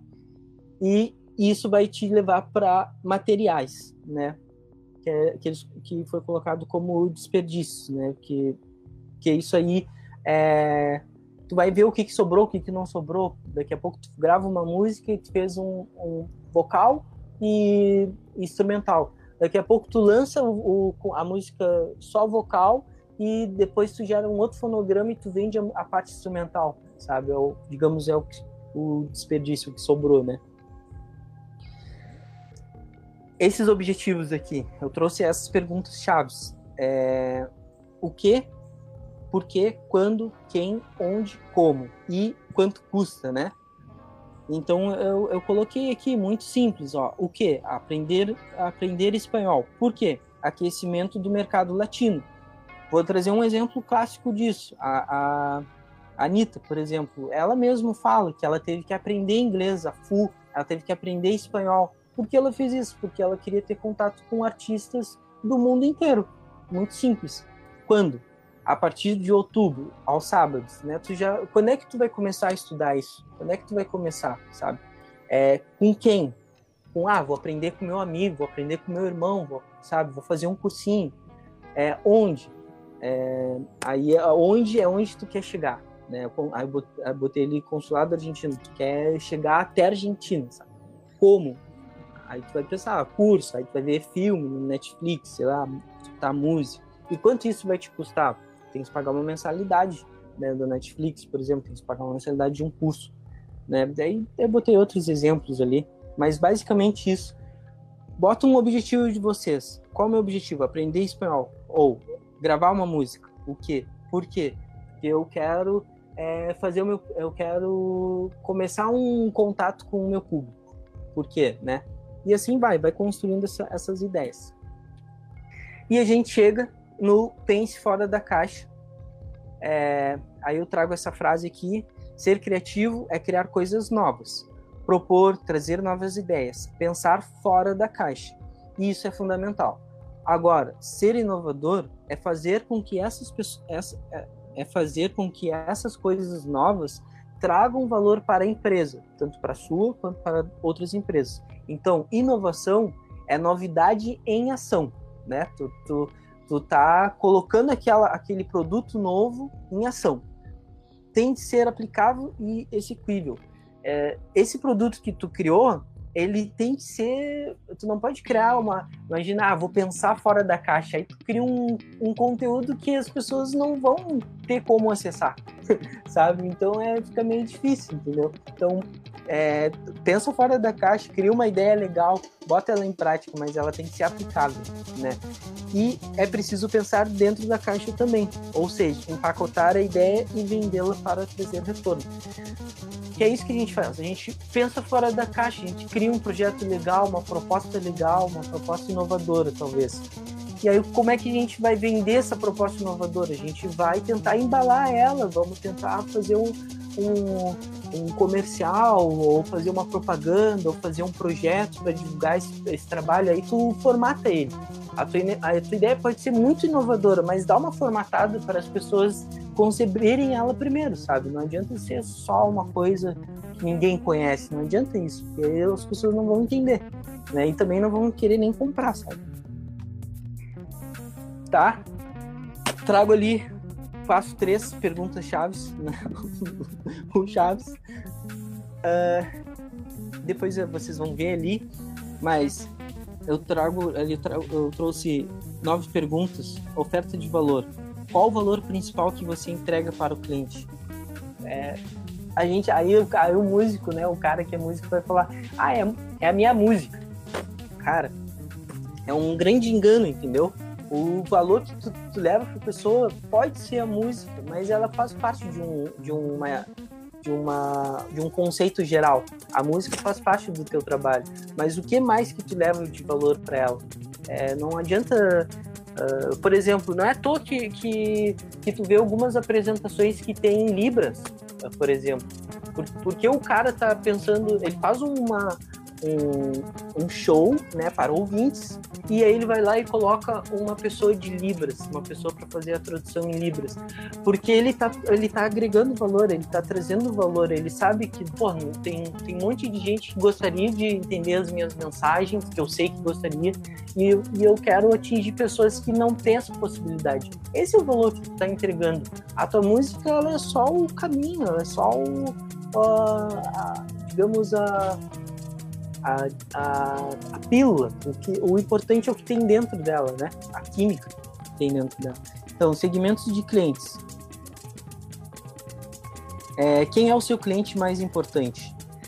É, aí voltando de novo. Ah, meu público. Nem sempre, nem sempre o cliente mais importante é o público. Às vezes o público, ele dependendo do público, ele pode, ele ele vai se tornar importante mais para frente, sabe? Daqui a pouco é, o teu cliente mais importante é firmar um, um tipo de trabalho com um artista que tu gosta, ou firmar um tipo de trabalho com uma banda que tu curte, sabe? É, é quem, quem, quem é realmente a, a pessoa que vai te, uh, vai te dar, a, vai te abrir as portas, vai te possibilitar uh, botar em prática aquilo que tu quer, sabe? Relacionamento qual tipo de relacionamento que o cliente espera estabelecer com você. É importantíssimo saber isso, né? Porque é aquilo, a gente é 80% a gente dá e 20% a gente recebe. Né? Eu uso muito essa, essa lógica. Por quê? Porque eu, eu, entendo que é isso, eu tenho que dar muito mais do que receber. Esse é o que eu penso, sabe? Não... Então, às vezes o artista erra pedindo muito. Ah, compartilhe, curta, faça isso, faça download e não sei o que, não sei o que. Tu só tá pedindo, só tá pedindo. O que, que tu tá dando? Ah, o que eu tô dando é o meu produto, que é muito bom. Cara, é relativo, entendeu? É relativo isso. Então pense nesse relacionamento, tá? É, canais. Através de quais canais seus clientes querem ser, ser alcançados? É, é, é interessante pensar nisso. Né? Durante muito tempo eu, eu, eu, eu, falava com as pessoas durante o Instagram. Eu consegui fechar muitos trabalhos pelo Instagram, por exemplo. Sabe? É, meus, eu, eu, eu vi que os meus clientes estavam lá. Então, pô, eu consegui fazer um trabalho com, com um cara que morava em Chicago, por exemplo. Eu mandei uma. Ele queria uma base, eu mandei uma base para ele. A gente. Ele foi lá e gravou a música. Depois eu consegui samplear um rapaz. Uh, pô, infelizmente eu não lembro exatamente qual lugar da África que ele estava mas mas é, ele tocava contrabaixo, eu cheguei nele, ah, cara, eu, eu, gostei muito desse, desse teu som, posso desampliar? Ele, ah, pode, depois me manda como é que tu fez, não sei o que, sabe? Tipo, meus clientes estavam lá, e muito é assim, muita gente entra em contato comigo por ali, muito mais que pelo WhatsApp, sabe? Muito mais do que pelo Facebook. Então, né, interessante pensar nisso. Atividades-chave. Que tipo de atividades-chave a sua proposta de valor exige? É tipo, uh, por exemplo, ah, minha atividade-chave é, é, vender música, por exemplo. Tá, beleza, essa é a tua atividade-chave. O que que, o que que, é, essa tua proposta, ela exige o quê? É, exige um site, exige uma pessoa para atender, exige eu ter eh, fazer uma parceria com um produtor musical, achar um, um beatmaker, né? O que que o que, que essa proposta exige, né? E os recursos chaves. Os recursos chaves sua proposta de valor exige. Então, ah, é ter equipamento para gravar música, é, ou fazer parceria com um estúdio e, e aí, sei lá, fala, fala uma troca assim de tipo, pô, cara, tu, eu gravo a minha música aqui contigo e eu divulgo o teu estúdio e tu me cobra um pouco mais barato, sabe? Enfim, é, existem N, N possibilidades, né? Uh, parcerias chaves. Já trouxe a ideia ali do produtor musical ou de um estúdio, né? Quem são as tuas parcerias chaves no, no que tu quer fazer, sabe? É essencial, assim, pensar sobre isso. A estrutura de custo e fontes de receita, né? Então essas duas coisas, assim, uma uma tá relacionada a outra, né? Tu tem um custo para manter aquilo e tu tem que ter uma receita para cobrir aquele custo. Tá bem? E essa parte aqui, para mim, é fundamental, galera. Tipo, revisão, uma revisão trimestral para tu ver se teu projeto tá andando, se ele não empacou, entendeu? Porque daqui a pouco tu tá, ah, eu tenho cinco, seis projetos, meu projeto, meu, meu, meu trabalho tá bombando. Só que aí tu olha lá e tu vê que as tuas redes sociais continuam na mesma, sabe? Ou, ou que tu tem seis, sete projetos que tu tá fazendo, mas a tua rede de contatos continua a mesma, sabe? Então, tipo, é, é, bom fazer essa revisão, existem várias maneiras. Né? Eu coloquei aqui a revisão trimestral de metas específicas e planejamentos em geral é sempre uma boa ideia para que se adeque a, um, a rotas, caso necessário.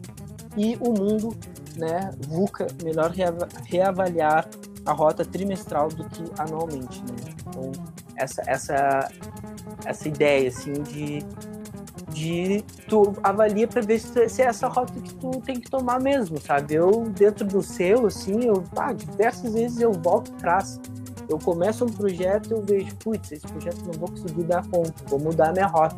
Ou vejo, pô, esse projeto é muito legal, mas eu não tô ganhando dinheiro com ele, sabe? Então, diversas vezes a gente tem que ir e voltar, não, não se preocupe em, em uh, como se isso fosse atrasar, sabe? Não, isso é estratégia, cara. Isso é estratégia, sabe? Também aí eu trouxe o 720, que eu gosto muito dessa, desse conceito. É, né? Tem, tem as produtoras 360, né? Que são aquelas produtoras que, que, que elas tanto gravam tua música quanto fazem teu marketing, vendem o teu show e ainda e, e, ainda fazem o teu empresariamento, fazem a gestão da tua carreira. É um, é um, tem vários produtores que ainda têm esse modelo. E aí o 720 é que a gente dá uma volta e a gente dá outra volta porque tu ainda é artista, sabe? Então eu gosto muito desse conceito, assim, dessa ideia, sabe? A gente, a gente tem que tentar, dentro do possível, uh, a ter esse pensamento 360 ou 720, né? Quando a gente é artista ainda do, do trabalho. Beleza? Seja smart. Definam metas que sejam específicas, mensuráveis, alcançáveis, relevantes e pontuadas no tempo, tá? Porque, tipo, é, a gente fala, a gente é muito genérico quando a gente está pensando sobre objetivos. Ah, meu objetivo é ser o melhor músico do mundo. Poxa, cara, esse, sabe? Não, tu quer ser melhor que quem? Primeiro, especifica. Pô, eu quero ser melhor que o, sei lá, o guitarrista da minha cidade. Que, aí tá, beleza. Mas o que que teu, o guitarrista da tua cidade ele é bom? Ah, ele é bom em arpejo, ele é bom em solo, ou ele é bom improvisando. Então, pô, cara, teu objetivo específico é melhorar as tuas técnicas na guitarra. Teu objetivo específico é uh, se eu improvisar muito bem, sabe? É específico, não, não fiquem sendo genéricos na, no, nos objetivos. Mensuráveis. Quanto tempo tu leva para botar em, em, dia a tua técnica, por exemplo? Se teu objetivo é melhorar a tua técnica, quanto tempo tu vai levar? Pô, ah, não, se eu fizer aquele curso lá que leva um ano, então eu vou levar um ano. Pô, beleza, aí tu vai chegar no final do ano tu vai ver. Conseguisse melhorar a tua técnica? Bah, não consegui. Então o que que tu tem que fazer? Onde foi que tu errou? Ah, nos meses tais eu vi que eu estudei menos guitarra, sabe? Então, poxa, mensurar. Pô, por que nesses meses? O que aconteceu aqui, sabe? Alcançáveis. Uh, não pense em coisas assim, tipo, ah, eu quero produzir, sei lá, coisas absurdas, sabe? Tipo, cara, é pé no chão. Eu quero, tá, tu quer ser o melhor guitarrista, por exemplo. Tá, beleza é alcançável, é, é, existe a possibilidade de ser o melhor guitarrista. Mas aonde? No Brasil? No estado? No, na tua cidade? É né, alcançável, uma coisa pé no chão. Não adianta tu querer alcançar uma coisa que está muito distante. Tu não sabe quanto tempo vai levar para aquilo. E que seja relevante. Por quê? Porque imagina, aí tu, ah, eu quero ser o melhor guitarrista. Aí, quando vê, cara, tu quando vê ser o melhor guitarrista nem é relevante pro, pro mundo dos guitarristas, sabe? Quando vê nem é, sabe? Quando os caras querem, querem um guitarrista que tenha, seja autêntico, tá ligado? Não que tenha uma, uma técnica. É, o Marcos deu aqui uma coisa absurda. Ah, eu quero gerenciar a carreira da Beyoncé. Porra, cara.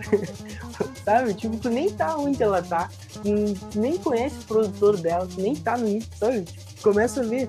E quando vê, nem é relevante como eu tô colocando isso, sabe? Ah, eu quero ser um, um empresário artístico. É, e, será que é relevante produzir ela, tá ligado? Ou é relevante produzir uma pessoa que, que é relevante na tua, na, na tua cidade ou no teu estado, sabe? É isso, isso que a gente tem que, que pensar, assim. E pontuadas no tempo botem datas, galera. Botem datas em tudo, em tudo, tudo, tudo, tudo que vocês fazem. Quando vocês vão lançar, pelo menos tudo bem que não cumpram. No começo não, não cumprir. Ah, a gente estipulou isso e tal. Aí tu vai olhar, pô, não consegui, a gente tinha pensado nisso, ah, porque não deu, sabe? Para conseguir mensurar, para conseguir, né, ter tudo direitinho, assim, tá bom? Aí eu trouxe aqui as referências nem tudo que eu falei veio ali do Música LTDA. É, muitas coisas que eu trouxe vêm de cursos que eu fiz, né? Eu tive a oportunidade de, de fazer um curso na PUC, um, um, projeto de extensão da PUC, foi muito legal, que é, é Música e Negócio. Foi muito legal, assim, tive uma, uma experiência com profissionais muito, muito massa. E e ali o Business Model Generation, né, que é o, o, o, livro que vai trazer os modelos de negócio, vai trazer os mapas. É interessante pensar, pessoal, que tipo de modelo. Será que, será que é interessante vocês produzirem em larga escala, por exemplo, cauda longa, por exemplo, que é um modelo de negócio? Será que é interessante produzir uh, num modelo de negócio de plataforma multilateral, que é tipo a pessoa, eu vendo, que nem a gente estava falando ali do do Marechal, né, o Kaique. Tipo, o Marechal, se, se ratear o modelo de negócio dele é de plataforma. Então vale, vale a pena para ele criar um modelo de negócio baseado em plataforma, né? Então, dei uma olhada nesse livro, bem interessante. Uh, tá? Acho que aqui eu encerro o gestão de carreira, beleza?